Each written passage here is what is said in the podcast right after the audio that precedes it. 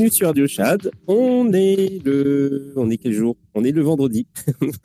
on est le vendredi 6 euh, octobre 2023 et ce soir c'est une soirée spéciale expatriation. Euh, on n'a pas fait, on n'a pas fait d'émission comme ça euh, jusqu'à maintenant. Je crois que c'est c'est vraiment la première qu'on fait sur l'expatriation. Et puis et donc je suis vraiment content de la faire. Et puis en plus c'est ça, c'est sur Montréal. Bah, Montréal, enfin en tout cas sur le Canada mais euh, ça va ça, on va parler beaucoup de, Montréal quand même parce que c'est pas mal euh, ça. Moi, moi je suis resté 14 euh, ans au Québec. Et, et puis j'ai comme invité ce soir Soso qui qui est bien arrivé dans le coin et avec qui je vais être très content de discuter. Ça va? Oui, merci, merci, merci beaucoup de m'avoir invité et surtout, oui, ça va super bien. Et du coup, effectivement, ça fait à peu près euh, un mois que je suis arrivée euh, au Canada et du coup, euh, et du coup, oui, je commence un peu à sentir l'effervescence de ce qui se passe ici, tout ça. Donc, je suis bien contente de pouvoir venir ici en discuter. Ah, c'est cool. C'est cool, c'est cool. Alors euh, bon bah là on est que on est que trois, mais ça va petit à petit, euh, ça va se remplir. Euh, c'est comme ça tous les soirs d'ailleurs. J'ai l'impression que malgré le fait que je dise que ça commence à, à 10 heures, les gens continuent à venir à 10h30, 11h. Donc donc c'est. bah écoute, pas de problème. Il y a Chris le Canadien avec nous. Alors oui. est-ce que c'est quelqu'un oui, tout à fait. Bah écoute, en fait, oui, en fait, tout à fait. Je, lui ai dit que ça pouvait être intéressant qu'il vienne parce que bah, lui, ça fait bien plus longtemps qu'il est au Canada et il s'y connaît quand même pas mal tout ce qui est en, fiscalité ou même euh, comment la vie est ici. Donc, euh, c'est aussi intéressant de, l'avoir. ok, cool. Bon, bah, c'est parfait. Euh, alors, bah, je propose de commencer avec un petit peu d'actu parce que parce qu'il s'est passé des choses aujourd'hui. il s'est pas passé un milliard de trucs, mais il y a quand même des choses, des choses à discuter. Alors évidemment, euh, je vais commencer par le, le, plus, le, fil, le fil rouge en ce moment, c'est euh, le procès de, de, SBF. Alors, je ne sais pas si tu suis. Alors, euh, je dois avouer que je suis dans ma bulle Bitcoin Ordinals. Alors, je dois avouer que le reste de l'écosystème, j'ai pas vraiment regardé, mais, mais je serais ravi d'avoir d'avoir ton retour là-dessus si, si tu as plus d'infos. Alors, alors oui, j'ai quelques infos. Alors en fait, euh, bon bah alors il y avait euh, il y a quelques jours, on a découvert que euh, les employés étaient au courant de en fait de la backdoor qui avait la backdoor secrète qui avait dans le code qui permettait de soustraire des fonds à la plateforme. Et là, on vient de découvrir que FTX avait donner le droit à Alameda de retirer des fonds de FTX de manière. Alors, j'ai vu deux news. J'en ai vu une où ils avaient le droit à, à des retraits allant jusqu'à 65 milliards. et, euh, oui. Ouais, et l'autre ah, news que j'ai vu, c'était illimité. Donc, euh, ah non, c'est absolument complètement fou et c'est effectivement ce que je suis en train de voir euh, sur Cryptos. Là, c'est ouais, la news, c'est effectivement que euh, ils ont, ils pouvaient retirer en illimité sur FTX, mais c'est mais quel délire. C'est ce qui est fou, c'est qu'on se dit que s'il y a eu, s'il y avait eu un audit, finalement tout ça aurait pu être vu et, et, euh, et contrôlé et régulé et en mode les gars, qu'est-ce que vous faites? Déjà prenez un comptable digne de ce nom ou en tout cas pas un comptable corrompu et puis et puis voilà on passe à autre chose quoi donc ça qui est fou c'est que tout était là et que personne mmh. que personne n'a fait n'a fait d'audit ou n'a tiré la sonnette d'alarme quoi c'est fou Ouais, ouais, et puis c'est marrant parce que la SEC qui, qui est censée protéger les investisseurs, tout ça, qui arrive toujours juste pour prendre son euh, sa, sa, taxe, qui est jamais là euh, quand, quand, les choses arrivent, tu vois. c'est ça, euh, c'est ça. On les a jamais vus se pencher sur le KFTX, alors que déjà dès le départ, en plus, il y a des gens parce qu'on a toujours, il y a eu la gros, le gros débat de genre, est-ce qu'on a, on aurait pu savoir, est-ce qu'on a pu, est-ce que tu, on aurait pu éviter ça, etc. Mais dès le départ, il y en a qui disaient qu'ils étaient pas de ouf. Euh, J'aurais trouvé que c'était, ils savaient pas trop. Euh, il y, avait, quand même des gens qui se disaient bon bah c'est un peu bizarre euh, cet échange de ça qui a tant d'argent euh, blablabla mais personne s'est dit ok et personne a su qu'il allait se passer ce qui s'est passé mais il y avait quand même des gens qui disaient qu'il y avait des trucs pas clairs quand même déjà de, base c'est bizarre que la SEC ou, aucun organe se soit jamais penché euh, sur ce truc là bref donc voilà ils avaient Alameda avait avait euh, avait un droit de retrait euh, de illimité, euh, genre illimité, genre je trouve ça fou. C'est même c'est carrément. mais à mon avis, je sais pas s'il prenait parce que bon, je pense qu'apparemment il prenait des drogues. Alors je je sais pas quel genre ah. de drogue, mais ça devait être quelque chose d'assez incroyablement intéressant parce que genre à un moment donné ils avaient plus il, devait, il y avait plus, il y avait plus aucune limite, genre dans, dans leur cerveau, c'était plus, il y avait la réalité n'existait plus du tout. je sais pas comment. Bref. Oui, je suis assez d'accord. Bah, D'ailleurs, sur, sur ce procès, effectivement, on a quand même eu euh, des, des, révélations de trucs. Qui, enfin, je sais pas si tu as vu, ils voulaient acheter une île pour faire des espèces d'expériences dans un laboratoire. Enfin, un truc digne. Enfin, un, c'est digne d'une série américaine, quoi. C'est des gens. Ça, c'est son frère. Des gens qui ont trop. De... Ah oui, mais c'était quand même relié avec lui. Et, et, mais oui, tu as raison, c'est vrai que c'était son frère, mais ça reste la même famille et la, la même, euh, le même argent qui circule euh, dans tout ça. Et euh, ah, donc oui, non, en fait, c'est, ils sont complètement en dehors de la réalité et, et c'est ça qui est complètement fou, c'est que l'argent on monte au cerveau, mais c'est, enfin, moi je, je, je, je, trouve ça fou en fait. Et c'est vrai que même euh, Caro, Caroline, c'est ça ou oui, Caroline. la supposée copine de SBF, même elle aussi, elle était, elle était quand même assez étrange. Hein, enfin, pour pour avoir lu quelques trucs sur euh, ses carnets euh, personnels et intimes, même si bon, c'est un peu de bas étage de partir là-dessus, mais euh, elle, elle était un petit peu, un petit peu sous drogue, oui, effectivement. Donc quand tu dis qu'elle était à la tête d'Alameda, t'es là, hmm, je suis pas sûre que c'était la bonne personne à mettre à la tête d'Alameda. Donc ouais, depuis le début, tout était un peu foireux. Mais bon, fallait le voir venir aussi, tu vois. On peut pas refaire le passé. bon. Ouais. Ouais, j'ai pas, j'ai pas du tout. Euh, je connaissais même pas cette histoire de, des carnets intimes de, de Caroline. Ah si si ouais non c'est des oui c'est des trucs euh, où elle parle aussi un petit peu euh, d'orgie ce genre de trucs donc oui non c'est c'est c'est ça part un peu dans tous les sens donc bah ah, c'est parce que j'ai fait un reel il y a peut-être six mois là-dessus donc c'est pour ça que j'avais regardé un petit peu ce qui s'était passé à ce niveau-là Ok, bah ouais, ouais, c'est ça, bah, parce que euh, il y a, à un moment donné, il y avait des news par rapport à, ses parents, donc on découvrait que sa mère, elle avait, elle avait dit à Sam de pas, de pas parler des donations. Alors c'était un peu bizarre. Ensuite, il y a une la news d'après, genre un ou deux jours plus tard, on découvrait que, en fait, c'est son père qui s'occupait des, euh, de l'argent, euh, de, de l'argent des donations, donc au hmm. parti politique, parti politique. Donc ils, ils sont, en fait, ses parents sont full trempés dans le truc. Et je dis ça à un pote, et mon pote me dit, mais genre, mais, mais tu savais pas que son frère aussi, c'est lui qui avait l'île, en fait, l'île dont tu m'avais parlé, la fameuse île, euh, enfin, qui voulait acheter une île pour faire des expériences, c'est exactement ce que tu viens de me dire. Et euh, ah. ouais, ouais, toute la famille était, euh, était dedans. Ah oui, oui, ah, c'est pas étonnant. Mais donc voilà, voilà pour les news FTX. Donc le, je pense que le sujet est clos. Et sinon, qu'est-ce qu'il y avait d'autre aujourd'hui?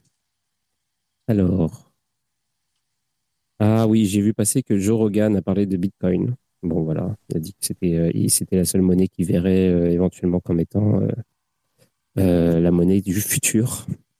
Alors voilà. la monnaie qui serait utilisée dans le monde, dans, dans une, monnaie internationale. Il y a quoi d'autre? Il y a Amazon qui a lancé son premier satellite, apparemment. J'ai des petites coupures. Je ne sais pas comment ça se passe. Euh, attends, il y, a des commentaires aussi. Ça va? Moi, j'ai l'impression que ça va. Sur, euh, Ok, d'accord. en fait, c'est moi. J'ai des coupures avec mon propre son. C'est un peu étrange, mais euh, ah, je sais, je sais ce que c'est. Ok, d'accord. C'était le Dinoise. Euh, oui, il y a, a Tionep qui dit pire le financement au présidentiel euh, le dev a annoncé que c'était open bar. Hello. Alors, euh, salut la team, le, chat fonctionne ce soir. Ah oui, effectivement, hier, le chat, le, les commentaires ne marchaient pas. Donc là, ah. ça remarche. Euh, ouais, c'est les surprises de Twitter Space. de temps en temps, on a des petites choses qui se passent. je sais pas. Incompréhensible. Oui, bah, bah écoute, tant mieux si ça, si ça marche. Effectivement, je vois les commentaires aussi. Euh, donc voilà, il y, a Amazon qui a lancé son premier satellite. Et puis, euh, ah oui, bah alors dans les news, euh, il y a des compagnies. là, c'est le bear market, donc les gens virent de, leurs employés petit à petit. Alors, il y a, il y a, il y a eu le fameux truc, le cas de Ledger. Avec ses 12%, son communiqué de presse qui a fait qui a fait se chamailler tout le tout le CTFR. Euh, et puis euh, et puis c'est ça. Et puis euh, Board Board Ape, en fait Yuga Labs, ceux qui ont fait Board Ape, ils ont confirmé aussi qu'ils vont qu'ils vont qu'ils vont virer des gens. Ils ont trop d'employés. Ah bah oui, là je pense que je pense qu'effectivement c'est même encore pire le cas de Yuga Lab comparé à à, Ledger. Mais effectivement, Ledger, euh, ce qui est assez drôle, c'est que sans, sans bah, j'ai jamais bossé chez Ledger, mais j'avais beaucoup d'amis et beaucoup d'amis bah, sur des événements. En fait, je rencontrais, enfin, je, dirais que mes, mes, mes, groupes de potes euh, dans les événements, c'était beaucoup les gens de Ledger. Et en fait, je me rends compte qu'il y a beaucoup de gens euh, dans ces gens avec qui j'étais qui ne sont plus chez Ledger. Enfin, ce qui est fou, c'est que dans mes, dans mon cercle proche de gens chez Ledger, ils, ils sont tous partis. il y en a plus, il y en a plus un seul, quoi. Donc, ils ont, pour le coup, cette, euh, cette, euh, ce licenciement de plein de gens, il, est, enfin, il est très, très réel, quoi, très concret, quoi. C'est, vraiment des gens euh, qui nous étaient très proches, qui en fait sont obligés de partir parce que oui, Ledger, c'est plus à louer un hôtel entier pour de 1500 chambres pour 1500 personnes en Espagne ou je sais pas où pour faire la fête. Donc oui, non, c'est, on, on en est vraiment plus là. ah ouais.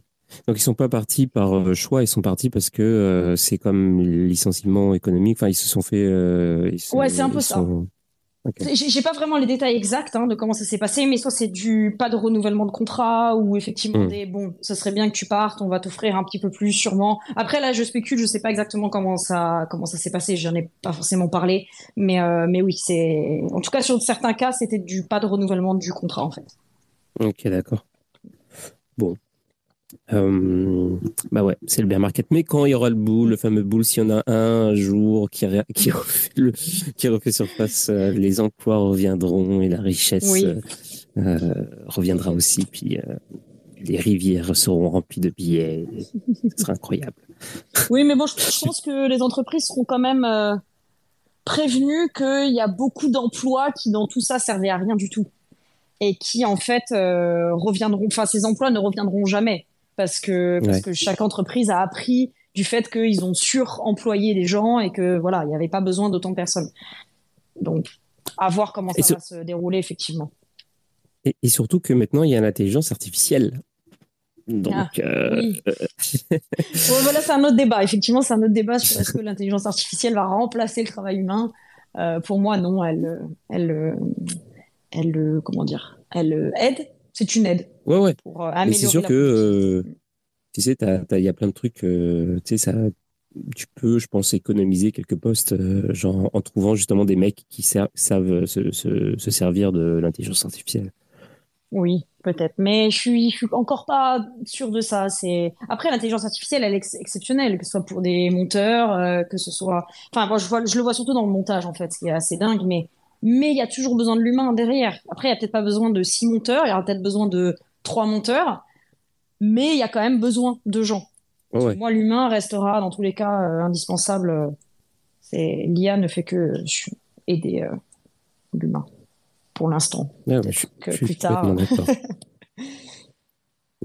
Et auto-promo, euh, mardi, on fait une émission spéciale sur l'IA euh, chaque mardi. Et maintenant, euh, ça se transforme en workshop. C'est-à-dire qu'en fait, on a commencé, on a, on a essayé ce modèle-là cette semaine.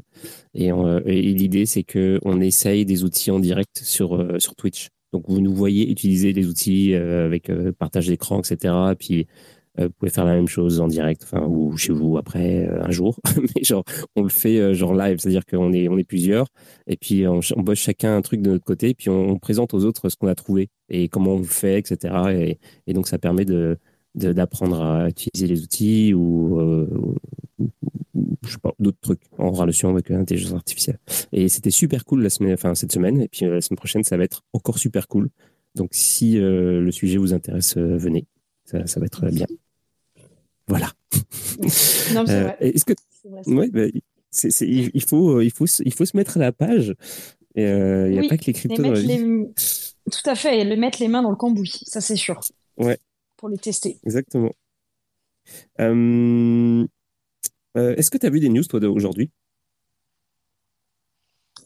Aujourd'hui, euh, non, non, je t'ai dit vraiment pour être très, très, très, très honnête, hein, je suis complètement dans ma bulle euh, ordinal, c'est, je suis à fond là-dessus et je, et je vois pas grand-chose passer. C'est un peu bête, mais euh, enfin un peu bête. C'est, c'est, mon, ça a été mon choix là sur les dernières, les dernières, les dernières semaines de me, de me spécialiser là-dessus et puis donc j'ai un petit peu moins ouvert les yeux sur le reste de l'écosystème.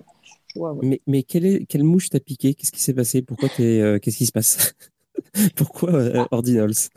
Alors, je dirais que euh, la, ma dernière tendance euh, a été que, je dirais que sur, il y a 5-6 mois, ça faisait peut-être euh, 6 mois que j'avais, que j'étais assez dégoûtée de l'écosystème, euh, dégoûtée par par tous les événements que j'avais fait l'année dernière et qui me mettaient face à un écosystème qui était complètement pourri, qui soit pourri par l'argent, pourri par l'inutilité, et donc, euh, j'avais été un peu dégoûtée de tout ça. Et ma reprise et le fait d'être revue dans l'écosystème, euh, c'est fait par le biais de Bitcoin.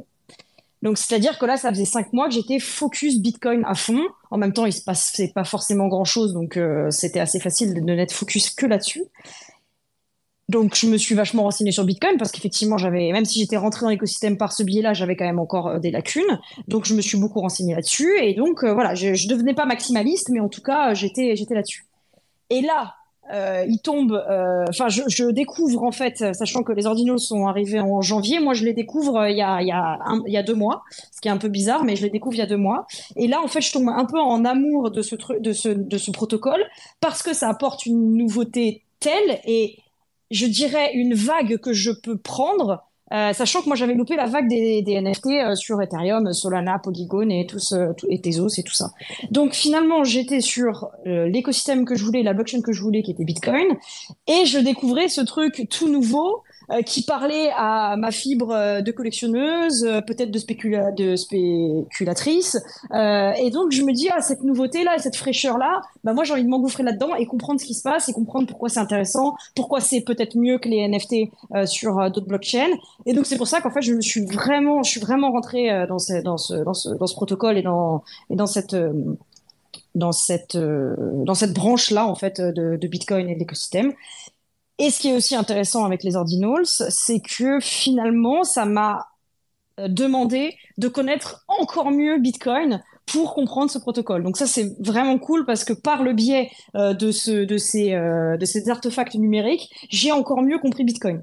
Donc il y a, y a un espèce d'échange de je veux je suis focus full Bitcoin, je trouve ce truc qui est tout nouveau, qui est un, une qui a un vent de fraîcheur qui m'intéresse et qui me qui pique ma curiosité et donc euh, bah, je rentre là-dedans et je comprends encore mieux Bitcoin et tu vois donc tout avance un peu euh, un peu ensemble euh, par par ce biais-là quoi. Ok. Oh, ok, ça fait du sens. Il y, a Magic King qui veut qui veut réagir. oui, tout à fait. Déjà, bonsoir. je me posais la question, Radio Chat, si tu ne faisais qu'inviter des intervenants avec qui j'ai vu des interactions. Euh, parce qu'encore aujourd'hui, tu ah. as Explos Soso, qui avec, que j'ai rencontré euh, pendant, euh, du coup, de ce que j'ai compris, sa période de NFT. et du coup, j'ai quelques questions news. comme apparemment maintenant, tu es principalement dans les dans les ordinals. C'est quoi les runes? Oui. Alors, dans le protocole Ordinals, je vais faire rapide parce que c'est pas forcément le sujet, mais après ça reste toujours intéressant et je suis ravie d'en parler. Euh, dans le protocole Ordinals, euh, donc ça a été créé par Casey euh, Rodarmore. Il y a donc lui, il a créé ce protocole pour qu'on puisse créer des artefacts numériques qui sont des NFT en mieux parce qu'ils sont euh, sur la blockchain. Ils sont vraiment stockés sur la blockchain. Avec ce protocole-là, le protocole Ordinals, il y a un gars, je sais plus comment il s'appelle, pardon, c'est pas un gars, c'est un développeur, euh, je sais plus exactement, mais je crois que c'est Domo quelque chose. Donc c'est un développeur qui est arrivé et qui lui a dit, euh, moi les tokens, euh, les tokens euh, non fongibles, euh, je m'en fiche un peu. Moi, je vais faire des tokens non non fongibles sur Bitcoin. Donc il a créé les BRC20. Les BRC20, donc c'est des tokens non fongibles euh, qui sont euh, des tokens fongibles, pardon, des tokens fongibles qui sont sur Bitcoin. Donc c'est euh, d'autres crypto-monnaies sur Bitcoin.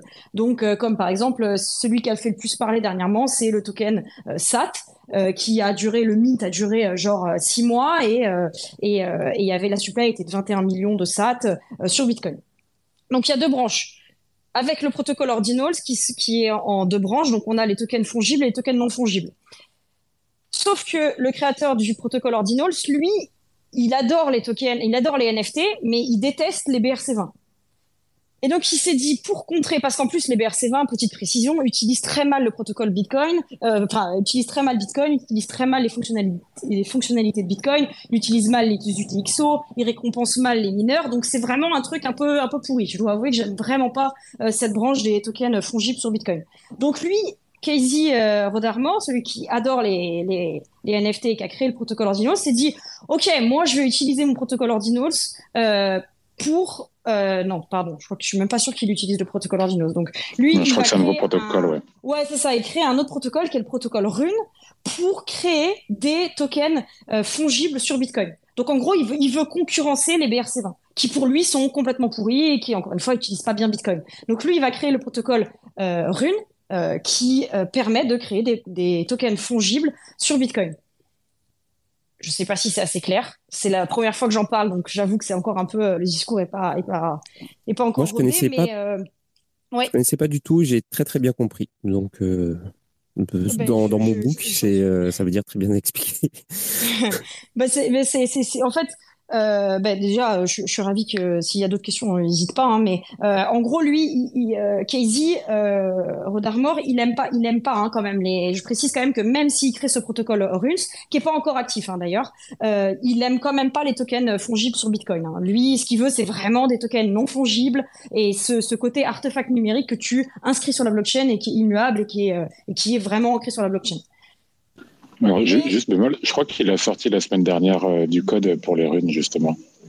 Oui, il a sorti du code, effectivement, mais je pense pas que ce soit encore live. Euh, effectivement, il y, a, il y, a, récemment, là, il a sorti le, le bout de code euh, qui qui montrerait qu'en fait il est en train de enfin qui forcément il est en train de développer ce enfin en train de le rendre euh, actif par par le fait qu'il ah je sais pas comment dire en gros il a montré un bout de code où il montrait que oh regardez euh, ça, ça va être la rune que je vais sortir en première. Donc c'est avec cette rune, avec ce nom de, rune que je, euh, que je vais mettre live euh, ce, protocole.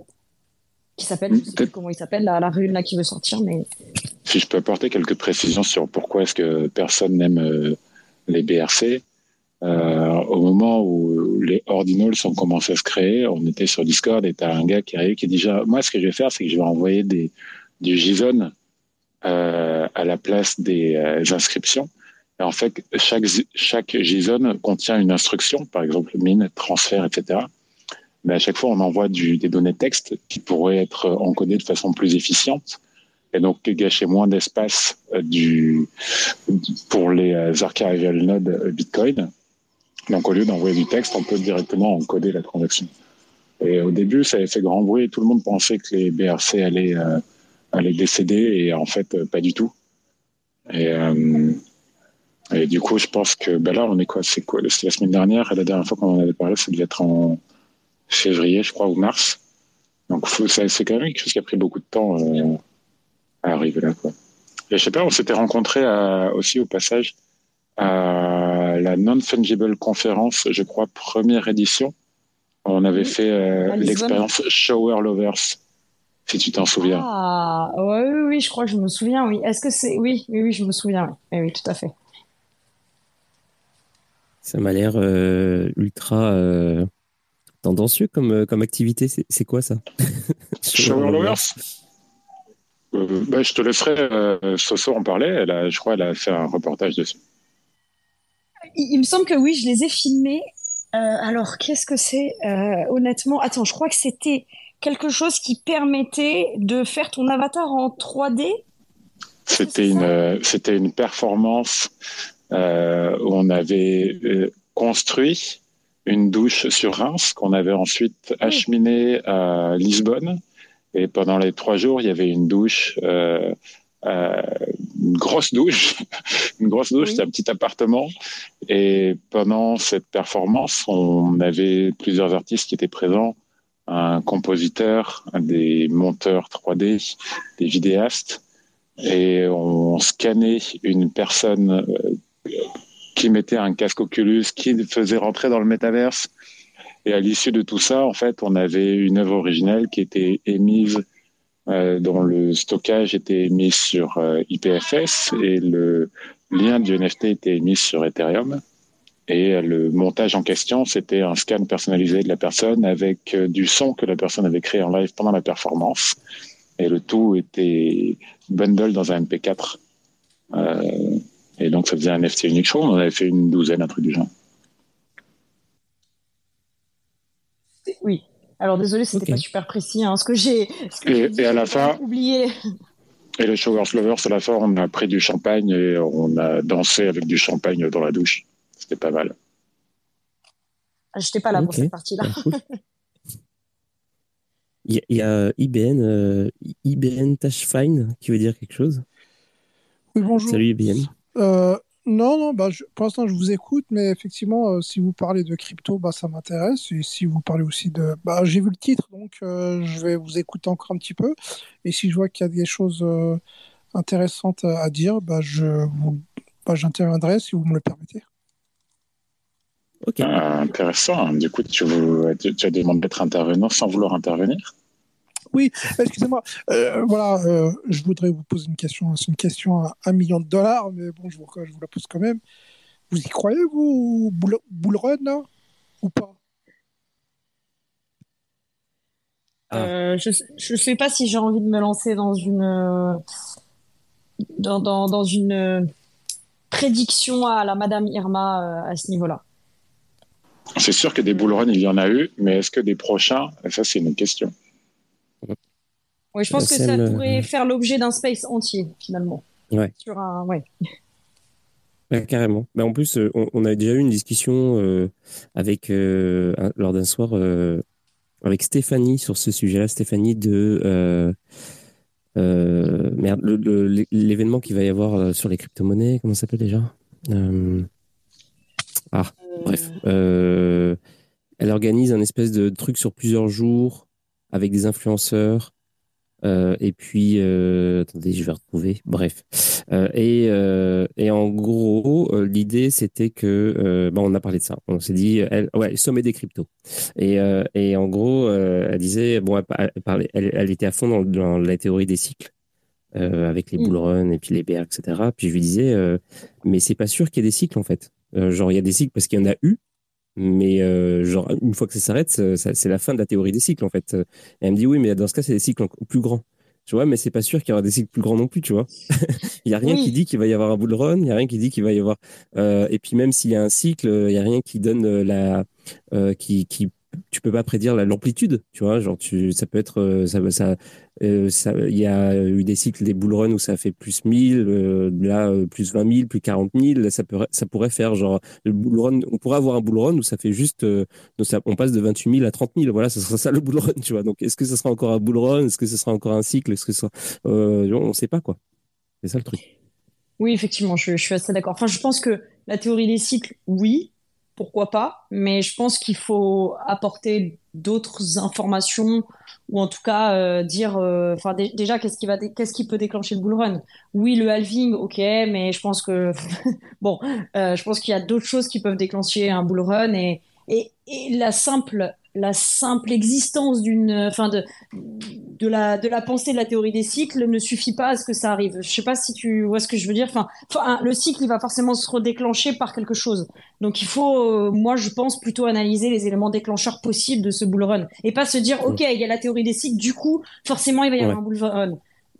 Pour moi non, c'est vraiment il faut analyser les, les, les causes possibles de ça. Alors, je te redonne la parole, IBN, mais par contre, ça va pas être le sujet du soir. Hein. Je, te le, je te le dis parce que euh, c'est. Ouais. Vas-y. Euh. Oui, parce que moi, de ce que j'ai compris, en fait, euh, vous parlez de cycle, de ce que j'ai pu comprendre ici ou là, en fait, c'est lié à la volatilité. En fait, du fait que la crypto-monnaie, elle n'est pas encore, elle est encore, comment dire, sous-tradée elle est sous-tradée.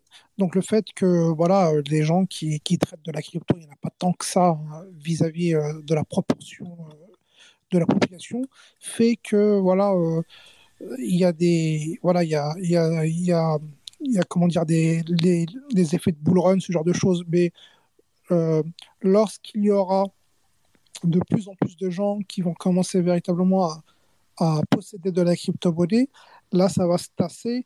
Là, effectivement, les bull runs bah, se feront de plus en plus rares. Euh, moi, c'est ce que j'ai compris. Peut-être que j'ai pas bien compris, mais euh, voilà. Bah, il, faudra, il faudra faire. Euh, on, fera peut-être une émission sur le sujet. On, on parlera de ça. juste de ça. C'est vrai que ça, comme, comme vient de dire Soso, ça fait un sujet. Ça, on peut en discuter facile pendant des heures de ce truc-là. Bah, moi, j'ai vu, moi, j'ai vu le, le, titre, donc je me suis dit peut-être que vous parliez de ce sujet. Donc, Ah non, non, là, ce soir, c'est euh, l'expatriation. C'est euh, on prend l'avion et on va dans un autre pays. Et, euh, ça, ça m'intéresse beaucoup aussi. Donc, ah si vous parliez de crypto, d'expatriation, j'ai tiré, tiré, tiré, le gros lot. Pour moi, ça m'intéresse. Bah, du coup, moi, j'ai une grande question. Est-ce qu'on peut acheter des billets d'avion en crypto-monnaie? Ah, j'ai jamais essayé ça.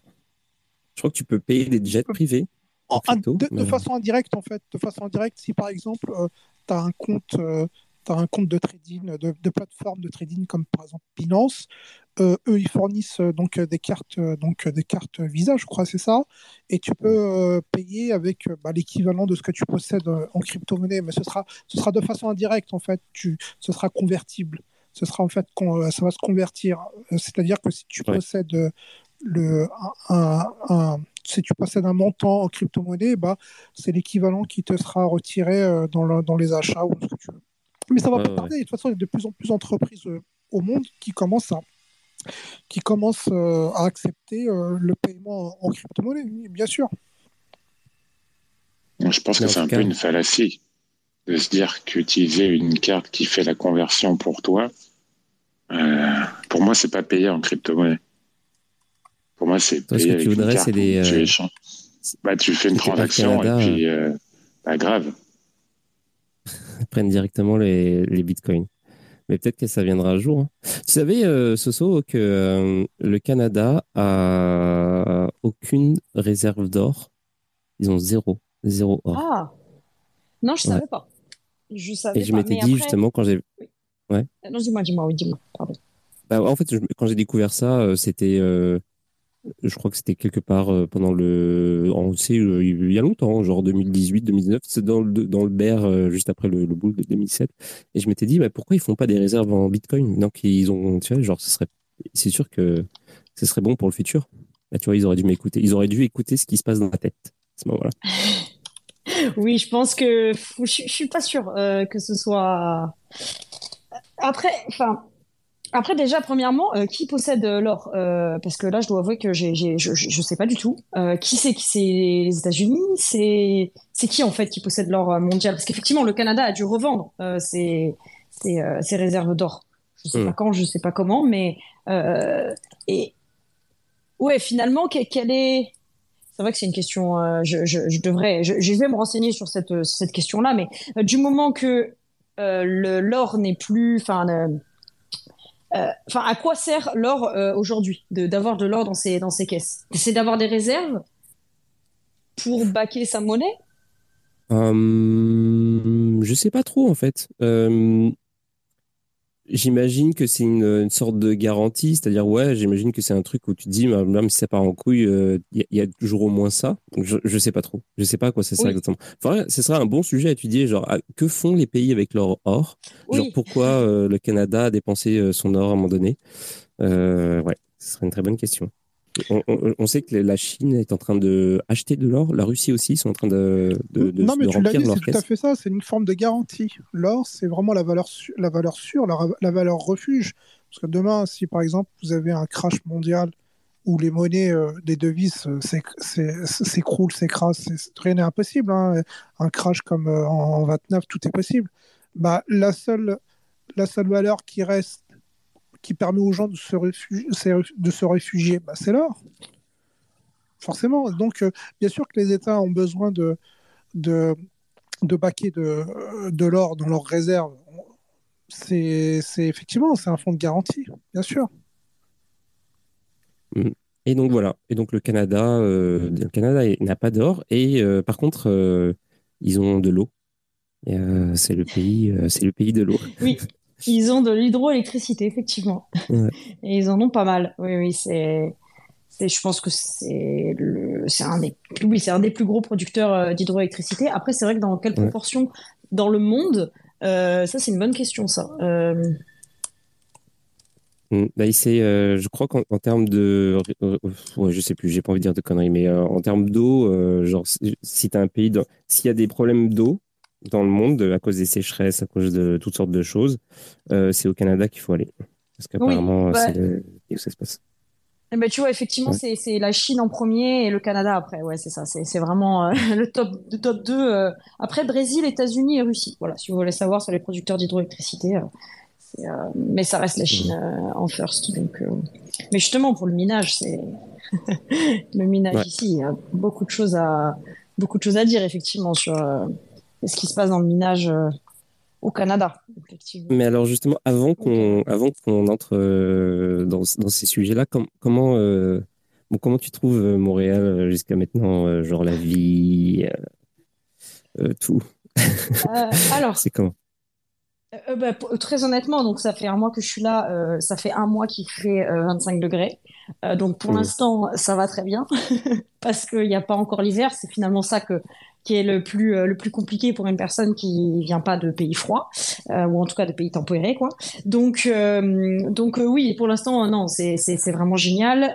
on va pas mentir, on va pas se mentir sur le fait que les gens sont évidemment gentils, mais bon, ça c'est ça c'est assez connu sur sur Montréal. Et puis oui, pour pour avoir fait une enfin des des soirées avec des Français ici, ou en tout cas des gens qui sont venus s'expatrier, euh, forcément, on est tous à peu près sur la même longueur d'onde. On est tous venus s'expatrier au Canada. Euh, on a tous quitté nos familles, etc. Donc on a des points communs, euh, on a des références communes, euh, on a des envies communes, une vision commune. Donc oui, c'est forcément super cool euh, d'être dans un pays où euh, où tu euh, où es aussi bien accueilli, que ce soit par les Québécois ou parce que bon là du coup je parle vraiment du Québec du Québec hein, et de Montréal même précisément, pas forcément du Canada entier évidemment parce qu'il y a le Canada francophone et anglophone. donc donc je parle vraiment de la spécificité de Montréal où il y a beaucoup de Français aussi et beaucoup de beaucoup d'immigrés. Donc donc oui non c'est c'est vraiment génial. C'est bah, bah les Français les Français comme comme toi hein, si je peux me permettre sont des immigrés au Canada aussi. Oh, euh, oui, oui, oui, tout à fait, tout à fait. Oui, oui, oui. Pourquoi, dire, pourquoi dire les Français et les immigrés? Ce qu'elle voulait dire, ah c'était multiculturel, quoi. Oui, oui, c'est ça. Et les autres, euh, les autres euh, nationalités, quoi, que ce soit des Italiens, des Espagnols, des. Mais après, effectivement, je parle moins avec des Italiens parce qu'ils parlent pas forcément français. Donc c'est donc je parle avec les avec les immigrés français et québécois évidemment qui parlent français. Alors, est-ce que tu es encore dans ta phase où tu vous comparez euh, tout. Oh, t'as vu, ils disent comme ça, et nous on dit comme ça. ah non, moi j'ai jamais, jamais, jamais, jamais, jamais, pas du tout. Ben, enfin, euh, après moi je suis ici dans une, euh, enfin, je, je, je, je suis ici avec un, franco-canadien, donc qui a vécu aussi cette, cette première partie de j'arrive en tant que français au Canada. Et donc évidemment faire ce truc de comparer ce qui se passe ici, le comparer tout le temps avec la France, euh, faut pas faire ça. faut vraiment pas faire ça. faut pas arriver mm. ici et parler avec un Québécois et dire oh regarde là ton arbre il est comme ça. Ouais mais attends parce qu'à Paris c'est quand même vachement mieux l'arbre il est plus comme ça. Ah non non non mais là tu tu déjà là tu tout le monde va te détester. Il faut vraiment pas faire ça. Non je le fais pas. Ça à la limite tu le fais avec des Français mais tu le fais pas avec des Québécois. C'est c'est vraiment super mm. mal poli. Au contraire je suis plus là je suis plus dans ma phase de quand je suis avec des Québécois j'écoute et j'essaie de comprendre comment m'intégrer dans tout ça parce que oui on a la même langue mais en même temps, on n'a pas les mêmes références culturelles, on n'a pas les mêmes, on n'a pas eu les mêmes enfances. voilà, il y a plein de choses qui font que bah, je, je, je, viens pas en terrain conquis en mode euh, voilà, c'est, c'est, je, je connais tout, je connais mieux euh, parce que je suis française, euh, voilà. Donc non, c'est pas, c'est vraiment pas comme ça qu'il faut faire. Donc là, je suis avec les Québécois, je suis plus dans ma phase de j'écoute, voilà, j'interviens, mais je, je, je, je, me fais pas, je ne suis pas une passez-moi, passez-moi expression, mais une grande gueule face à eux, quoi. Je, je me fais petite et j'écoute. Et euh, alors, bon, euh, j'aurais plein de choses à dire évidemment parce que je suis resté très longtemps là-bas. Et oui. Mais euh, mais sinon, je ne sais pas si tu es sorti un peu, mais si bon bah là ça, s'est calmé un tout petit peu parce que voilà c'est la fin de l'été. Mais cet été, c'était très très très très actif sur la scène musicale underground à Montréal. Genre, j'ai l'impression que c'était beaucoup plus actif que d'habitude. Et, euh, et je sais pas si tu es sorti un peu, mais euh, bon, peut-être maintenant euh, pour. Bah, même pour le futur, mais genre, il y, y, a des. Si tu veux sortir dans des endroits hyper. tu sais, genre cool, tu peux me demander mhm. parce que je, je, connais, je, connais, un peu. je sais un petit peu là où ça se passe. Oui, carrément. Je voulais, je voulais faire mal. et puis. et sinon. Alors oui, pour, pour euh, rebondir un petit peu là-dessus, effectivement, il se passe énormément de choses euh, musicalement parlant à, Montréal. Après, moi, je suis moins, je suis plus cinéma que musique, et même au niveau du cinéma, honnêtement, euh, j'ai l'impression que toutes les semaines, il y a un festival de cinéma. Enfin, c'est, j'y vais évidemment pas toutes les semaines, mais il y a des affiches toutes les semaines, il y a des trucs. Donc, enfin, il se passe des choses euh, culturellement parlant. Oui, c'est quand même super riche et c'est génial. Et, et sur des concerts, il y en a partout. C'est vraiment fou. Hein. C'est concerts, festivals et tout ça. Oui, Montréal, c'est hyper actif, vraiment. Mm. Ouais. Bah, après, maintenant, ça, ça, va, ça va se calmer euh, un petit peu euh, de, petit à petit, puis on va rentrer dans l'hiver. Là, peut-être tu vas moins faire la maline. non, mais c'est cool. Franchement, ça va être cool quand même. Je pense si tu, si tu bah arrives à t'occuper, ça va être cool. Oui, oui. Après, je, je, je, pars là. Enfin, je pars euh, dans quelques jours euh, de, de Montréal. Je vais autre part et je reviens que ah, en janvier. Ouais, ouais, ouais. C'est, c'est l'expatriation est pas encore. Euh, enfin, je, je, je suis légalement ici. Je peux travailler tout ça. J'ai mon permis. j'ai l'espèce de visa, quoi. Et mais je reste. Je, je reviens après en janvier, quoi. Je, je, je vais dans d'autres contrées américaines. ok. Sur le continent américain. Et alors, euh, niveau crypto, tu as, fait le. Bon, j'imagine que oui, tu as, fait les petits, un petit tour des, des meet-up et tout. Euh, Est-ce que. Euh... This space was downloaded via spacesdown.com. Visit to download your spaces today. Bah, est-ce que tu as fait beaucoup de meet-up crypto? Est-ce que euh, et si oui, euh, même si tu n'as pas fait beaucoup, c'est quoi le sentiment que tu as euh, par rapport à la, à la communauté qui est sur place? Parce que moi personnellement, je trouvais que c'était mort. Je, je vais dire très sincèrement, je connais quelques quelques personnes là-bas et tout. Euh, genre comparé à ce qui se passe en France, par exemple, je trouve ça vraiment mort. De ouf. Alors, j'en ai fait deux. le premier, je dois avouer que j'ai pratiquement pas la personne et le sujet ne m'intéressait pas nécessairement parce que c'était euh, je viens de chiller mon projet. Donc ça, ça me plaît pas trop. Euh, donc c'est un événement euh, c'était le, soir, ça devait durer 2-3 heures, je sais plus exactement, c'était de 18 à 20 heures quoi, enfin ou, ou 17 20 heures. Euh, donc là oui, c'était euh, trois personnes qui chillaient leur projet, ça me plaisait pas trop donc en fait je je, je suis je suis partie assez rapidement. Le deuxième événement que j'ai fait, Là, par contre, j'ai vraiment parlé à beaucoup de gens. Donc, c'était sur le minage euh, au Québec. Donc, c'était très intéressant. Et là, j'ai pu rencontrer des gens euh, qui sont dans l'industrie. Et, et, là, c'est vraiment, puis pour le coup, donc il y avait des consultants, etc. Mais il y avait des gens qui étaient vraiment dans l'industrie du minage. Voilà, c'est des gros, euh, enfin, c'est des gros acteurs. Enfin, c'était pas forcément les plus gros, mais en tout cas, ils étaient vraiment implantés dans, dans, dans, ce, dans, ce, dans cet écosystème, quoi. En fait, ce qui est assez, ce qui est assez bizarre, c'est que au moment des conférences, quand je l'écoutais, j'étais un peu, un peu en mode, ok, c'est super chaud quand même. Euh, le Québec, euh, en fait, coupe complètement les vis, enfin, c'est, serre complètement les vis, pardon, euh, de l'écosystème, enfin, en tout cas, du minage, surtout du minage. Et en fait, personne ne peut rien faire. Et finalement, personne n'avait trop la solution de qu'est-ce qu'il faut qu'on fasse. Euh, qu'est-ce qu'il faut qu'on fasse pour euh, pour devenir en fait une nation euh, de minage pour bah, parce que ça, c'est parce qu'on gagne quand même de l'argent quand on fait du minage tout ça donc ça peut être aussi au, au bénéfice de, du, du, Québec. Et donc mmh. les gens étaient un peu en mode on est bloqué qu'est-ce qu'on fait? Bah, je sais pas. Bon ok, donc là on, on, est un peu en statu quo. Et effectivement le minage là on est on est enfin j'ai pour là j'ai regardé là avant de faire l'émission. Effectivement il y a un, un, en gros, récemment, la compagnie euh, d'énergie, donc Hydro-Québec, euh, a demandé à ce que les blocs d'énergie, ce qui était alloué au, minage de, crypto-monnaies, euh, eh bien en fait, ils ont dit cette, allocation de 300 mégawatts là, eh bien en fait, on va suspendre, on va plus plus rien vous donner. Donc en gros, ils ont complètement jugulé là temporairement, ils ont dit à partir du 1er janvier, enfin on peut plus rien vous donner. Donc on peut plus, il y a plus de nouveaux acteurs dans le minage de crypto. Donc c'est un peu fou effectivement, mais après ils, disent ça parce que, enfin ils ont pris cette décision de couper euh, l'électricité pour, euh, enfin de ne pas donner plus d'électricité au minage de crypto-monnaies parce qu'ils disent dans peu de temps euh, la consommation des Québécois risque d'augmenter, donc on aura besoin de cette énergie. Donc ce qui est assez légitime finalement. donc tout ça pour dire que ça ne favorise pas, enfin de ce que j'ai pu comprendre, hein, euh, ça favorise pas des nouveaux entrants euh, sur euh, dans le dans le dans le secteur du minage de crypto-monnaies au Québec, mais par contre il y a des grosses des grosses entreprises comme Bitfarm qui sont implantées, qui ont genre cinq ou six fermes dans le sud-ouest de Montréal là, près de Sherbrooke, je sais pas si tu vois à peu près, et ça près une heure et demie, deux heures de Montréal. ils là par contre ils ont genre cinq six fermes, ils ont déjà des accords et eux c'est bon, ils ont de l'électricité, il y a pas de problème, tu vois. Donc donc, euh, donc c'est un peu en mode oui, il y a des choses. cette, entreprise, la Bitfarm, a des fermes, ça marche, ça tourne, c'est même fou parce qu'ils viennent d'en ouvrir une nouvelle et tout ça. Donc, en vrai, ils ont l'énergie qu'il faut.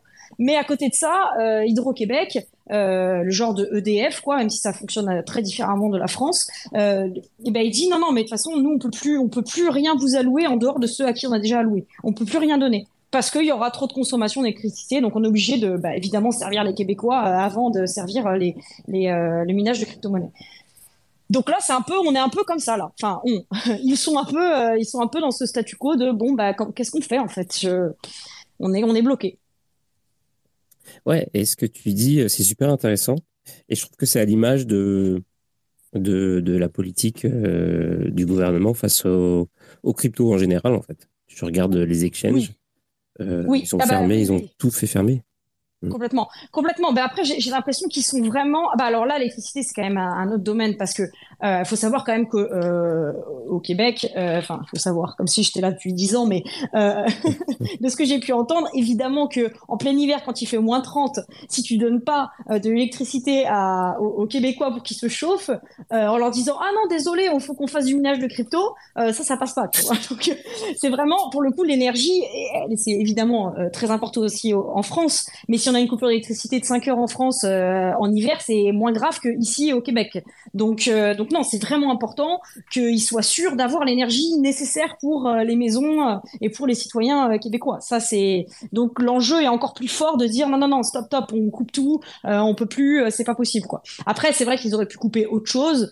Euh, je sais pas après exactement quelles ont été les discussions. Le lobby des, du minage de crypto a pas été assez fort pour, pour garder ces blocs d'électricité. Donc voilà, après je sais pas comment ça s'est passé, mais bon, le... après ça peut se comprendre qu'effectivement ils aient besoin aussi de cette énergie. Je... Ouais, ouais. Non, c'est sûr. Mais après, il y a des petits problèmes, euh, des petits problèmes de gestion aussi. J'ai l'impression au Québec. Ils ont du mal. Ouais. C'est compliqué. Ils ont des problèmes d'énergie au Canada? Euh, D'énergie mm. euh, Non, non, je, non, non, je pense pas. Non, non, c'est simplement qu'ils ont besoin de garder l'énergie qu'ils produisent euh, pour pour les citoyens, mais apparemment aussi. Alors ça, j'ai pas été plus jusque là pour pour pour ces recherches, mais apparemment ils en vendent aussi pas mal quand même. Donc en fait, c'est ça. Quelle est la répartition de ce qu'ils gardent pour les Québécois, euh, ce qu'ils gardent pour revendre aux États-Unis, euh, ce qu'ils gardent, ce qu'ils auraient pu garder pour le vendre au minage, mais qui en fait ont décidé de le revendre aux États-Unis parce qu'ils le revendent beaucoup plus cher. Voilà, il y a tout ça aussi, tu vois. Donc euh, je sais pas trop quel est leur micmac. Euh, je sais pas comment ça marche exactement. moi, moi, moi, ça m'a donné l'impression de, d'avoir quand j'ai l'appréciation que j'en ai. Mm-hmm pour être resté là-bas. Non, c'est que j'ai l'impression qu'ils sont à flux tendu sur tout. Mm.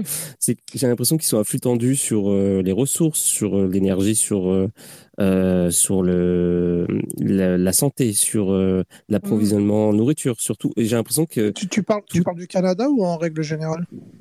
Alors, je dirais, euh, je, je, dirais, je parlerai pour le Québec parce que c'est pareil. Je suis pas, euh, je me suis, je me suis très peu intéressé à ce qui se passe euh, en dehors du, Québec. au Québec ou t'es au Québec? J'étais au Québec. Là, je suis en Europe, mais euh, je suis resté au Québec pendant 14 ans à peu près. Ah, ok, d'accord. Ok, d'accord. Et, et qu'est-ce qui t'a fait revenir en France? Alors, en France, non. Mais en Europe. Qu'est-ce qui t'a fait quitter le Québec plutôt? Moi, c'est vraiment personnel. En vrai, euh, j'aime beaucoup Montréal. Je, c'est une, ville incroyable et tout. Mais en fait, parce que c'est une des premières destinations des Français. La, la plupart des expatriations françaises se fait pratiquement là-bas. Il y a, je crois, les deux principaux endroits au monde où il y a une grosse exportation, expatriation française. Je crois que c'est bah, Montréal et, et Londres, je crois. Euh, ouais, ouais, non, mais c'est pas étonnant. Euh, c'est vraiment une très très belle destination. Mais non, moi j'ai fait ce move-là il, il, y a 14 ans. Et si tu veux, euh, en fait, j'en avais marre au bout d'un moment, tu vois. Genre, il y a plein de choses qui m'ont déplu au bout d'un moment. Et puis, euh, voilà, il, c'est euh, tout. Euh, il y a trop de choses qui m'ont déplu trop vite. Et en fait, et, aussi en même temps, je me suis dit, c'est peut-être le moment aussi de voir un peu autre chose sur Terre que toujours voir mhm. les mêmes faces et puis les mêmes bruits. C'est très intéressant ce que tu dis parce que il y a beaucoup de gens quand même qui fantasment sur le Canada. Hein. Je vais pas te mentir, moi j'en faisais partie quand même. Hein. Mmh. et, c'est une bonne destination. et quand tu dis que, et quand tu quand écoutes, bah, j'ai l'impression que voilà, faut, faut pas trop, euh, voilà, faut pas trop rêver. Euh, c'est pareil partout, quoi. Non, c'est ça? Ah, mais de toute façon, euh, je pense, je pense sincèrement que par exemple Montréal est genre 100 fois supérieur à n'importe, en termes de qualité de vie. Je pense que c'est 100 fois supérieur à n'importe où en France. Par contre, il y a des choses qu'il faut pas sous-estimer, mais tu le, tu le, t'en as pas besoin quand tu arrives à Montréal, par exemple. par exemple, la beauté des, la beauté des, euh, de l'architecture, ce genre de trucs. Quand tu sais, en général, quand tu pars de France, tu eu ta, as eu ta dose de ce truc-là, donc tu plus besoin, en fait. Tu as, envie d'autre chose et, et, et, Montréal te le donne. Donc en fait, tu es, super content d'être à Montréal, tu pas besoin de voir euh, des, des, des, des, maisons qui datent du, du Moyen-Âge ou, ou, des, des cathédrales, machin. Tu es bien avec ce que te donne Montréal, tu vois. Mais au bout d'un moment, la question se pose. et euh, effectivement, tu as peut-être envie de retrouver euh, des choses. Mais, mais franchement, oui, quand tu viens d'Europe, c'est une c'est une super destination euh, d'aller en Amérique du Nord et spécifiquement Montréal pour les Français. Hein, tu vois. Et puis en plus, il y a plein de trucs, la culture musicale, etc. Euh, comme on en a parlé tout à l'heure. Enfin, tout, en fait, la mhm. culture en général, c'est cool, quoi. Oui. Mm.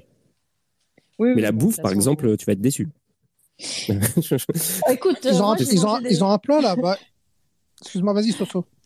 Non, non, j'ai dit que j'ai mangé des très bons sushis hier soir. Écoute, pour l'instant, ça va. Parce que je crois qu'ils ont un plat là-bas euh, qui s'appelle le poutine, la poutine, la poutine. Ouais, la poutine. Mais ça c'est super bon. Mais après, euh, ça reste, euh, ça reste des frites avec de la sauce, donc tu mangeras pas ça tous les jours. Mais c'est vrai que la gastronomie montréalaise ou canadienne, bon, oui, je viens pas ici pour manger. Hein. Clairement, je vais manger ce que je mangeais en France. Hein, au niveau après, classique. Hein au niveau gastronomique, gastronomique au Canada, c'est un peu comme les États-Unis. C'est les cuisines du monde. C'est les gens qui viennent, qui sont, qui viennent un peu de partout et qui, qui font partager à peu près leur cuisine de leur, de leur pays d'origine. C'est ça à peu près, non? Euh, Oui, oui, tout à fait. Oui, on peut manger chinois, euh, italien, c'est ça à peu près. C'est vraiment ça. qu'on retrouve aux États-Unis, quoi. Mmh. Ouais, complètement. Euh, ouais, vraiment, vraiment. Mais c'est juste que voilà, c'est ça. Mais par exemple, quand tu vas au marché, si tu veux te faire euh, une salade, par exemple, euh, juste attends-toi à ce que les légumes n'aient aucun goût. Ouais, je, ça fait partie. Mais ça, ça effectivement, c'est le problème aussi aux États-Unis. Donc effectivement, ça, euh, bah ça, ça reste. Honnêtement, je pense que ce sera le plus gros problème. Oui, oui, oui. c'est clairement de de trouver les produits qu'on a en France, on les a, on les, il n'y a pas. Ça, ça, je suis entièrement d'accord. Euh, j'ai une question à vous, les Canadiens qui connaissent qui connaissaient euh, plus ou moins le Canada. Euh, comment voient les, comment, comment les Québécois ou les Canadiens nous voient nous les Français? C'est quelle image ils ont? Est-ce qu'ils sont plutôt dans l'admiration Dire, ouais, vous les Français, du genre. Je sais rien. Personnellement, je sais pas si Chris a éventuellement une insight là-dessus ou si toi, il y a quelque chose aussi. Je, moi, je sais pas. Non, non, non, mais faut pas faire de généralité. Là, c'est ça, ça va. Hein. C'est, il y a aucun. Euh, les Français font, pas, mal hein, partie du décor maintenant. Français, euh, hein, euh. ouais, ça dépend. Mais je il y, a beaucoup. Ouais. Quand j'étais à Québec, parce que j'ai vécu un an à Québec, donc la ville de Québec, il y, avait, il y avait des remarques. Tu vois, genre, il y avait comme. Ah ouais. Ouais, c'était euh, genre ouais le français, etc. Il y avait quand même, j'étais comme un, peu, euh, c'était un peu différent de Montréal. J'étais comme, je me sentais quand même un peu euh, comme un gars qui, vient d'ailleurs en fait un petit peu. Euh, ce qui, t'as pas ça à Montréal vraiment, où c'est c'est une ville hyper multiculturelle et tout. Et puis il y a déjà beaucoup de Français et puis euh, globalement, ça se passe bien. Après, il y a toujours des gens qui vont dire ouais, bon, moi j'aime pas trop les Français, mais euh, et puis d'autres que ça va être le contraire. Ils vont dire j'adore les Français, euh, mais globalement, c'est c'est c'est ça, se passe bien. Il y a pas de, j'ai pas, il y a rien qui m'a choqué là. Mm. Normal, ça va smooth, c'est smooth. C'est une ville très smooth de toute façon, genre tout va, tout coule de source là-bas. Et d'ailleurs, c'est ça que j'allais dire. J'allais, c'est parfait. parce qu'en fait, la question, c'est genre tu t'expatries euh, il y a un truc en fait, je pense, c'est euh, c'est à quel point en fait c'est facile parce que je du coup maintenant je voyage un peu en Europe et puis euh, je, compare aussi donc mon expérience d'arriver au Canada mm-hmm. avec mon expérience de quand, quand j'arrive dans un pays européen et des mm-hmm. fois c'est facile pour certains trucs des fois c'est difficile par exemple Portugal ça a été très facile de alors Trouver un appartement, c'était très compliqué. Donc, je l'ai pas, je me suis pas troussé la tête. J'ai pris un Airbnb, c'était cher, etc. C'était compliqué. Euh, mais par contre, euh, donc il y, a un certain nombre de choses qu'il faut que tu fasses euh, pour avoir une ligne de téléphone et un compte en banque. Si t'es pas de l'Union européenne, c'est excessivement compliqué. Mais si tu viens de l'Union européenne, européenne c'est très facile. C'est juste, il y a un petit peu, un petit côté, un petit truc administratif un peu chelou, mais genre, tu le fais, ça, en une journée, c'est torché. Il faut juste le savoir. Tu parles de Portugal? Au Portugal. Euh, je, dis ça parce que par exemple, euh, c'est pas partout, c'est pas dans tous les pays pareil et tout ça. C'est un peu, il y a de plus ou moins compliqué. Moi, quand je suis arrivé au Canada, tout était extrêmement facile. Tout était extrêmement ah, facile et pas cher. Euh, après, j'ai une question. Tu es venu sous quelle forme? Tu avais un PVT là? Étudiant. Quand je suis arrivé en tout premier. Ah, arrivé étudiant, bah en échange. Hmm. Ok. Hmm. Bah, effectivement. Et donc quand je suis arrivé, il y a différents statuts quand même. Ouais, ouais, c'est. ouais. Mais si tu veux, je sais pas comment ça a été pour toi ou quoi, mais quand je suis arrivé, euh, j'ai ouvert mon compte en mon compte en banque en cinq minutes. Euh, aucune question euh, particulière de de, de poser, tu vois, genre pas de trucs spécifiques à apporter. C'était vraiment très rapide. les, toutes les colocations où j'ai été, c'était très facile. genre t'arrives, tu, tu donnes quoi Tu montres une carte d'identité, tu donnes un dépôt de peut-être 100 dollars. C'était ridicule, tu vois. Genre, je pouvais aller dans n'importe quel colloque à n'importe quel moment. C'était très très facile. Je sais pas si ça a changé parce que entre temps, euh, bon, bah, ma vie a peu changé. Après, j'étais plus en appartement, etc. Mais globalement, en plus, je suis devenu bon, bah, après résident, ensuite citoyen et tout. Donc, euh, tout a été de ce côté-là, tout a été toujours très facile.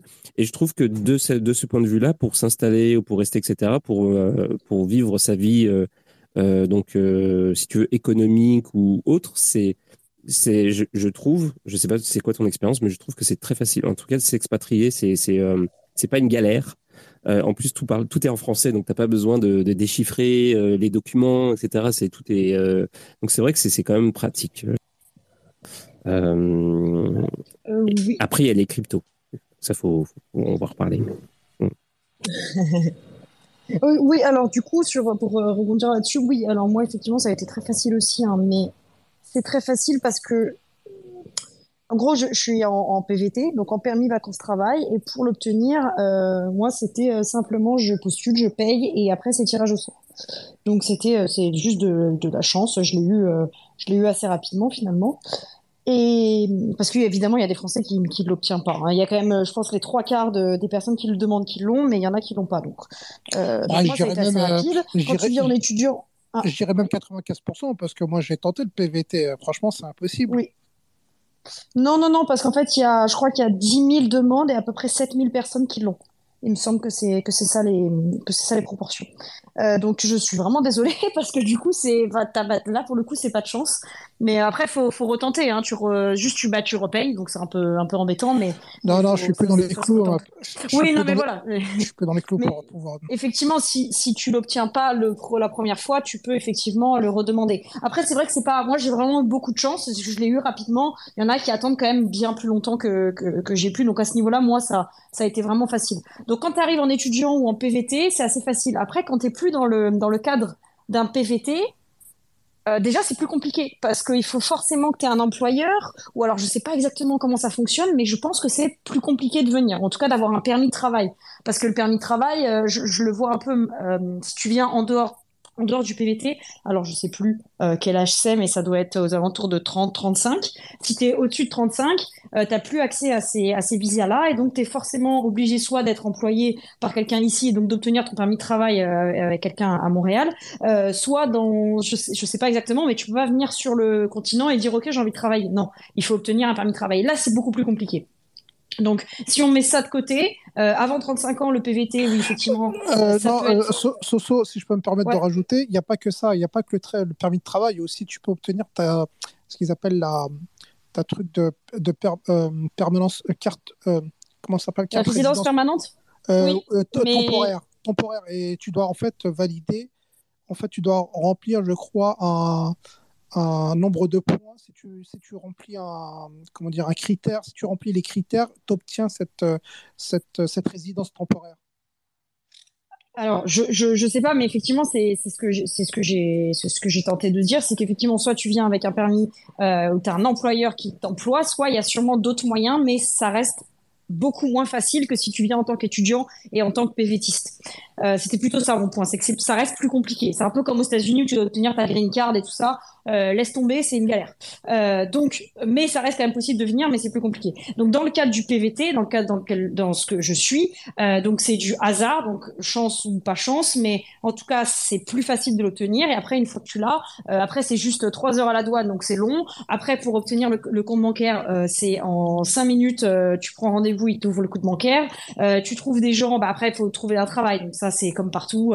le marché du travail, il est comme il est. même si je pense qu'il est meilleur ici qu'en France, mais voilà. Après, c'est euh, donc oui, euh, trouver un appartement, des colocations. Euh, moi, je suis pas en colocation pour l'instant, donc mais ça reste, oui, ça reste assez facile. Les gens que j'ai rencontrés, ils sont tous en colocation, donc ça, ça va. après, c'est sûr que pour des appartements, tu arrives en septembre, tu arrives en même temps que tout le monde. Là, les appartements, là, tu vas, tu vas galérer pour en trouver.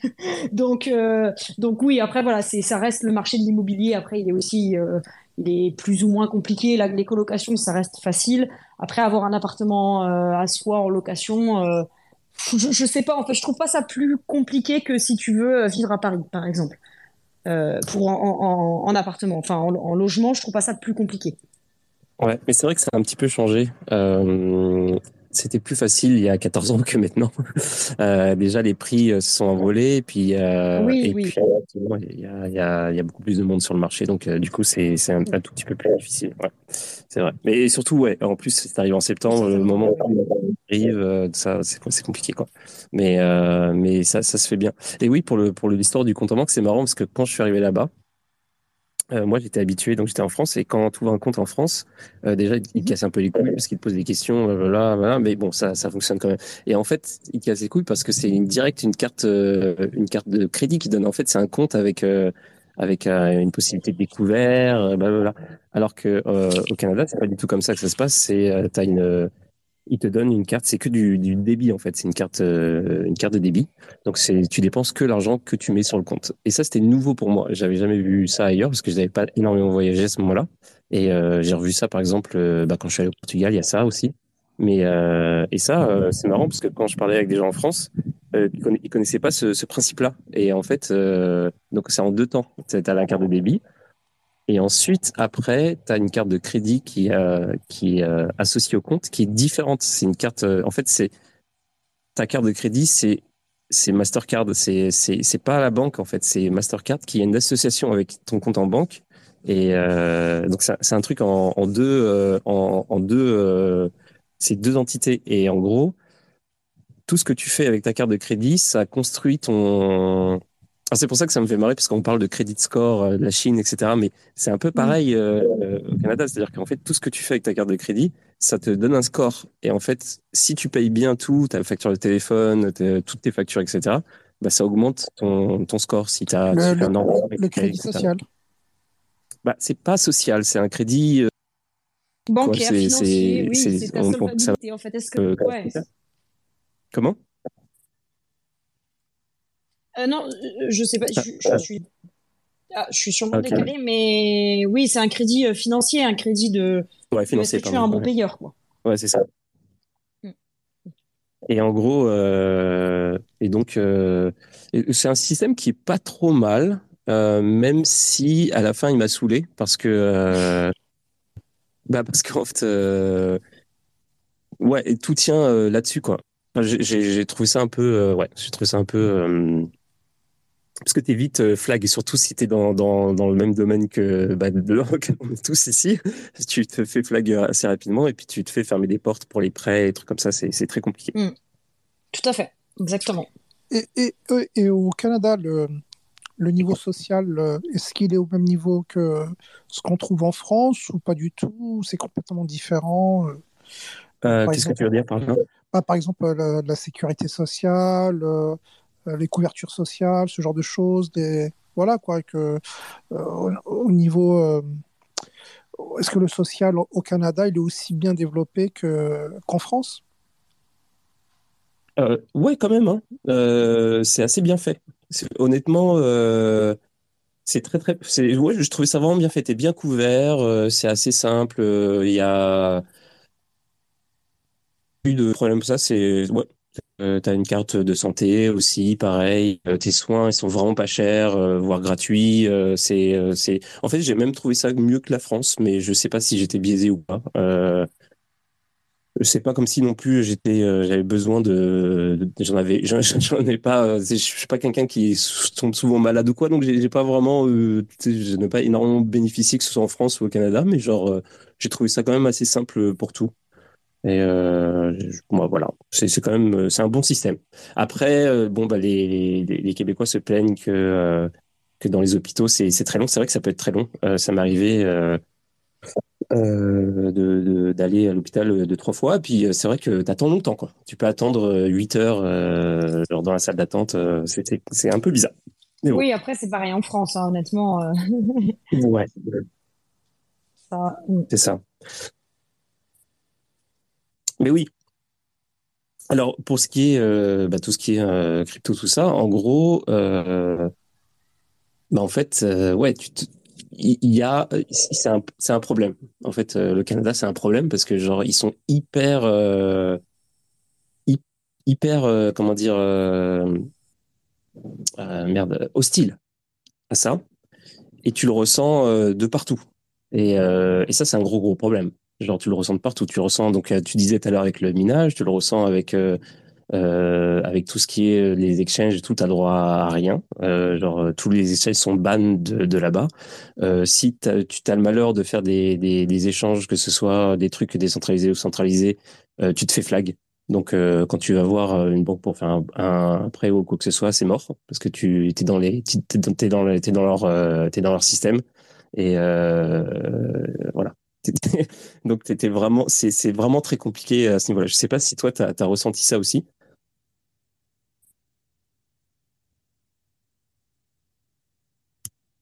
Ah.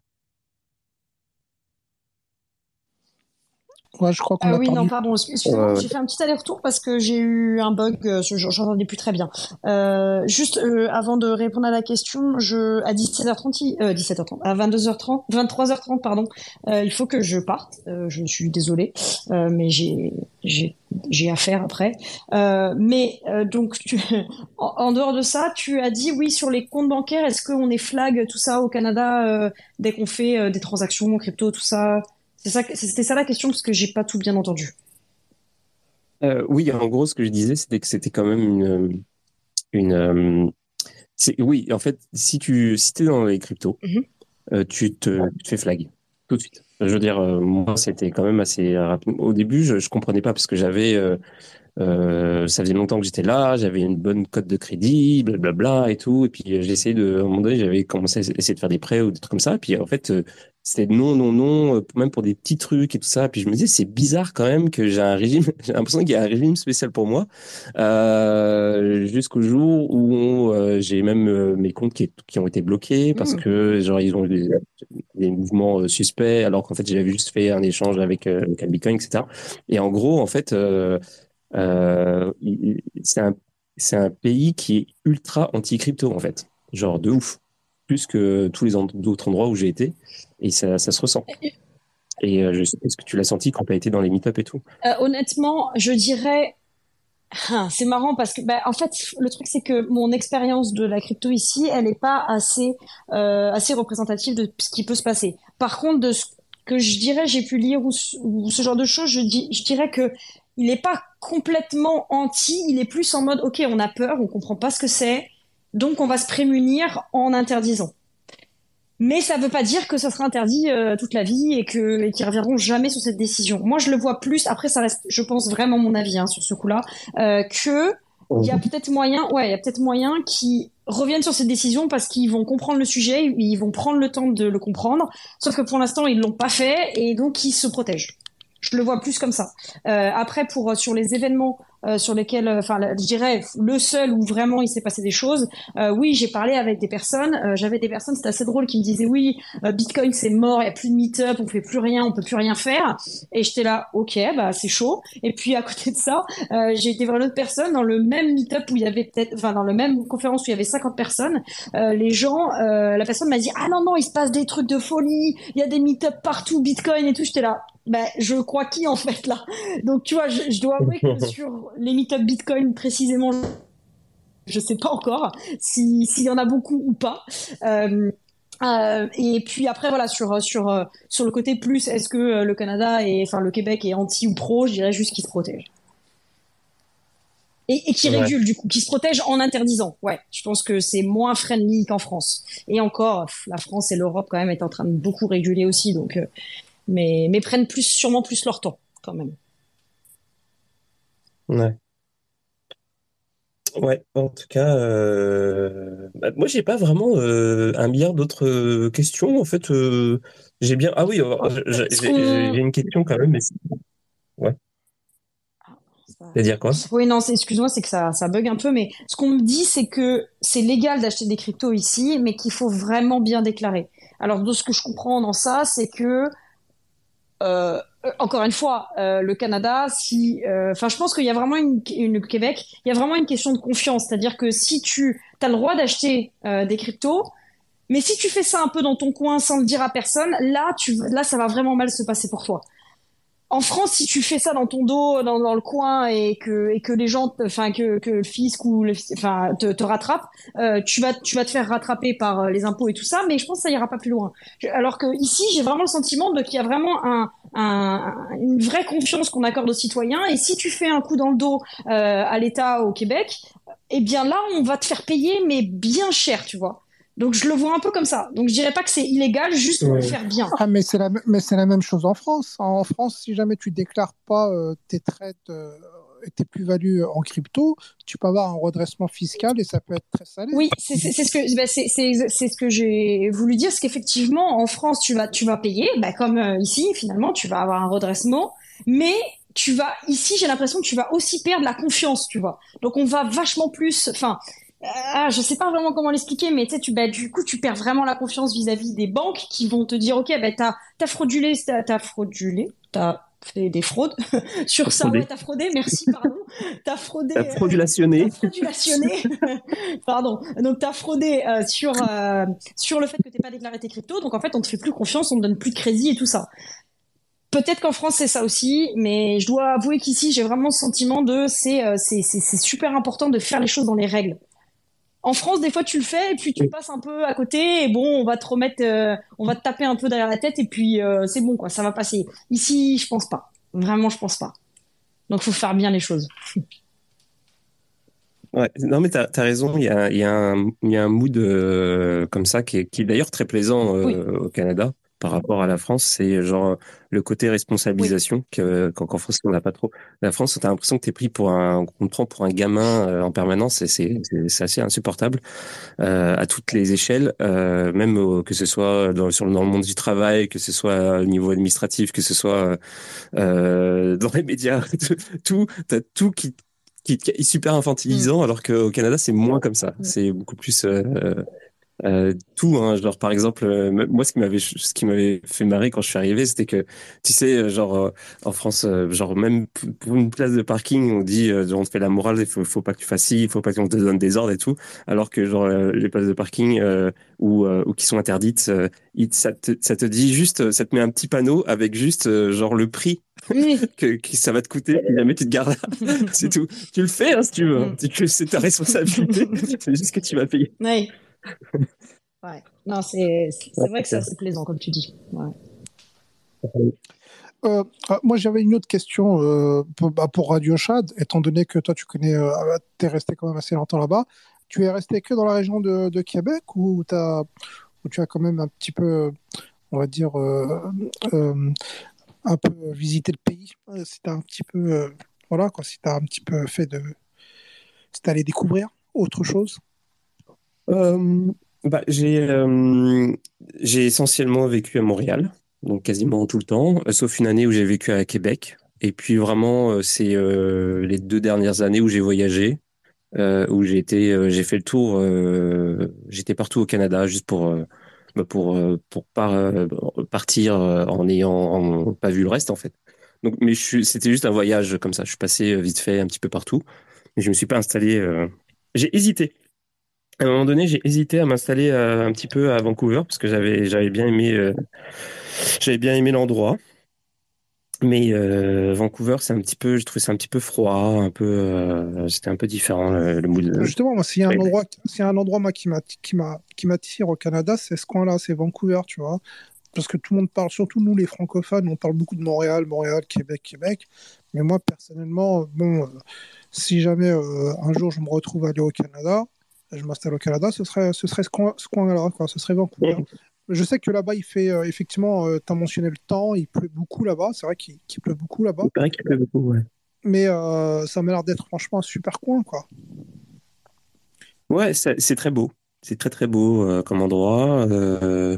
c'est surtout ça en fait. C'est très très beau. Puis euh, t'as un petit peu plus, il y a un petit, c'est un petit peu plus délire américanisé, euh, genre pour plein de choses, mais j'ai pas de digue vraiment. Je me suis pas, euh, j'ai pas fait, j'ai pas approfondi en fait, si tu veux le truc. Mais euh, c'est vrai que c'est très beau. Mais c'est pas, c'est vraiment pas la même chose que, que culturellement parlant, etc. C'est vraiment pas la même chose que Montréal. Montréal, c'est vraiment une ville paisible où il se passe plein de choses en même temps. c'est très riche en termes de culture encore une fois.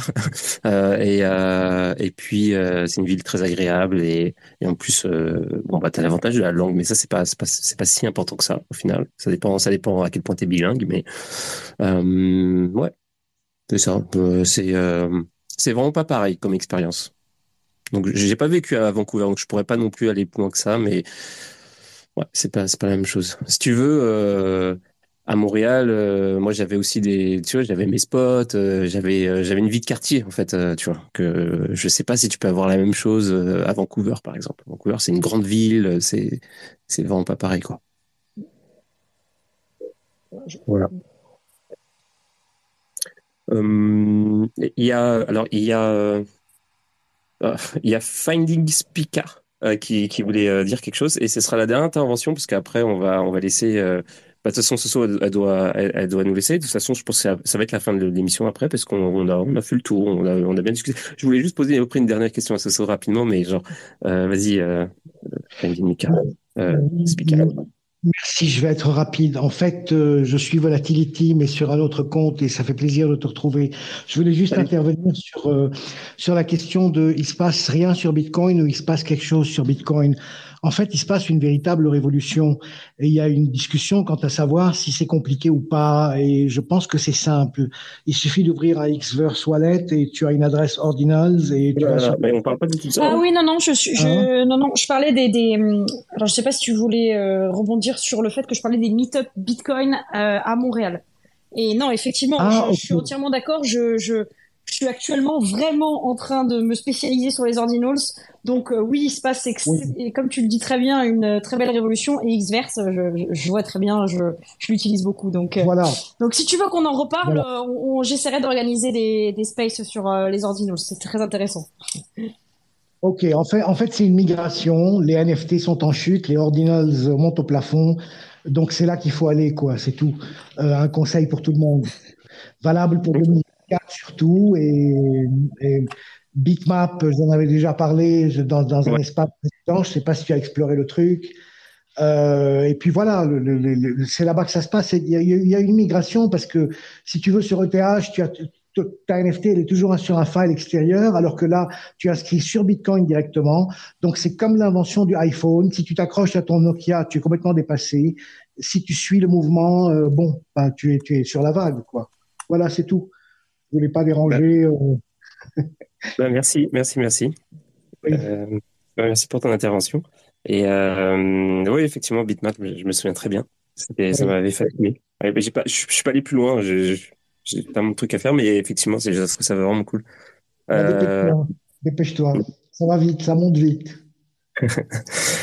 euh, oui, Soso. Alors, tu m'as dit euh, que tu faisais du, euh, tu faisais du, comment dire, euh, merde, comment on appelle ça? De la figuration. La figuration, la figuration pour, euh, pour, pour les films. Oui. Je trouve ça super cool. Non, alors, alors vas-y, en cinq minutes, je t'explique et après, il euh, faut vraiment que j'y aille. Euh, Non, oui, effectivement, euh, j'ai eu l'opportunité de pouvoir faire de la figuration. alors, c'est pas, c'était pas dans, sur du cinéma-film, c'était sur une série. C'est des séries, et je vais continuer évidemment, mais sur des séries, c'était une série québécoise. Et, et oui, non, c'est, c'est, c'est très drôle. C'est très, très drôle comme, comme, comme activité payée évidemment, mais comme activité parce que parce que bah, euh, en dehors de Bitcoin et des ordinals, tout ça, je suis aussi passionné de cinéma, donc forcément, euh, me retrouver sur un plateau euh, à jouer une, enfin à jouer. finalement, on est dans le fond, mais à à être avec dix figurants, à jouer comme si on était dans une soirée sous ecstasy, machin, c'est quand même très drôle comme métier, quoi, finalement. Donc oui, effectivement, à mes heures perdues, quand il y a des opportunités, oui, euh, j'ai fait ça au Canada, ouais. Et ça, je peux pas le faire en mais, France. Mais hein, tu faisais ça avant aussi? Non, pas du tout, pas du tout. Tu... Non, non, pas du tout. Et t'as cherché avant ou tu vraiment euh, un concours de circonstances, t'es arrivé là-bas, puis on t'a plugué oui, bah, En fait, concours de circonstances, plus ou moins, parce que, donc là, je, comme je disais, je suis ici avec un franco-canadien, et qui, euh, lui, en faisait de la figuration. Et en fait, donc voilà, après, je me suis plugué par ces chemins euh, pour pouvoir euh, pour pouvoir avoir accès à ça. Et, après oui non c'est super drôle. C'est super drôle comme truc. Moi j'adore. Après c'est des longues heures euh, c'est des 12 heures sur le plateau et ton travail enfin voilà c'est des longues heures d'attente. Mais quand t'es quand t'es sur le plateau à, boire à faire semblant de boire des shots et à faire semblant de de, faire je sais pas quoi mais c'est très drôle quoi. C'est après c'est et c'est je, juste c'était c'était marrant parce que c'était des conditions aussi où il faisait où on tournait aussi le soir à 22 heures. On, on était on devait tourner la canicule. Donc c'était enfin on devait jouer euh, l'été quoi. Donc on était en short t-shirt dehors à 10 degrés, genre c'est normal. genre comme si euh, mhm. comme s'il faisait 30 degrés. Ouais, bah ça par contre c'est déjà un petit peu plus compliqué en en termes de, de, de résistance corporelle parce que parce qu'il fait super froid et que t'es obligé de jouer à la canicule quoi. Donc euh, bon voilà, c'était le, le, petit le petit moment, ce petit moment assez drôle ouais, de faire ça. ok. Bon, bah écoute, euh, bah c'était super intéressant d'avoir cette discussion avec toi ce soir. Euh, on a vraiment fait le tour de l'expérience euh, d'expatriation euh. Bon, on n'a pas fait 100%, c'était pas exhaustif, mais c'était comme, euh, je pense, on a on a fait quand même un petit tour assez sympa. Euh, j'espère qu'on fera d'autres émissions sur ce thème-là, genre avec d'autres villes, d'autres pays. si vous connaissez des gens euh, qui euh, qui sont installés dans dans d'autres pays qui veulent en parler, euh, bah envoyez-moi un message puis on organise ça. Oui. Bah, merci encore. Eh ben, merci beaucoup super. de m'avoir invité et puis au plaisir d'en reparler parce qu'il y a la question de la fiscalité aussi qui est, qui est intéressante. Mais merci beaucoup de m'avoir invité, merci de nous avoir écoutés. Et puis, puis je vous souhaite une bonne, une bonne nuit, en fait, une bonne soirée. Bah oui, bonne soirée et puis euh, et puis on se dit à la prochaine. Et puis pour euh, pour ceux qui veulent écouter euh, les prochaines émissions, on se donne rendez-vous dimanche à 22h. Bah, demain il n'y a pas d'émission parce que c'est samedi et puis repos. Et voilà, dimanche 22h, on va parler de, de Bitcoin, de décentralisation. Il y aura la chronique de, de Gab qui est excellente. Et voilà, et on se dit à, à dimanche. Bon week-end. Et, et voilà, ciao, ciao, ciao. Bon week-end.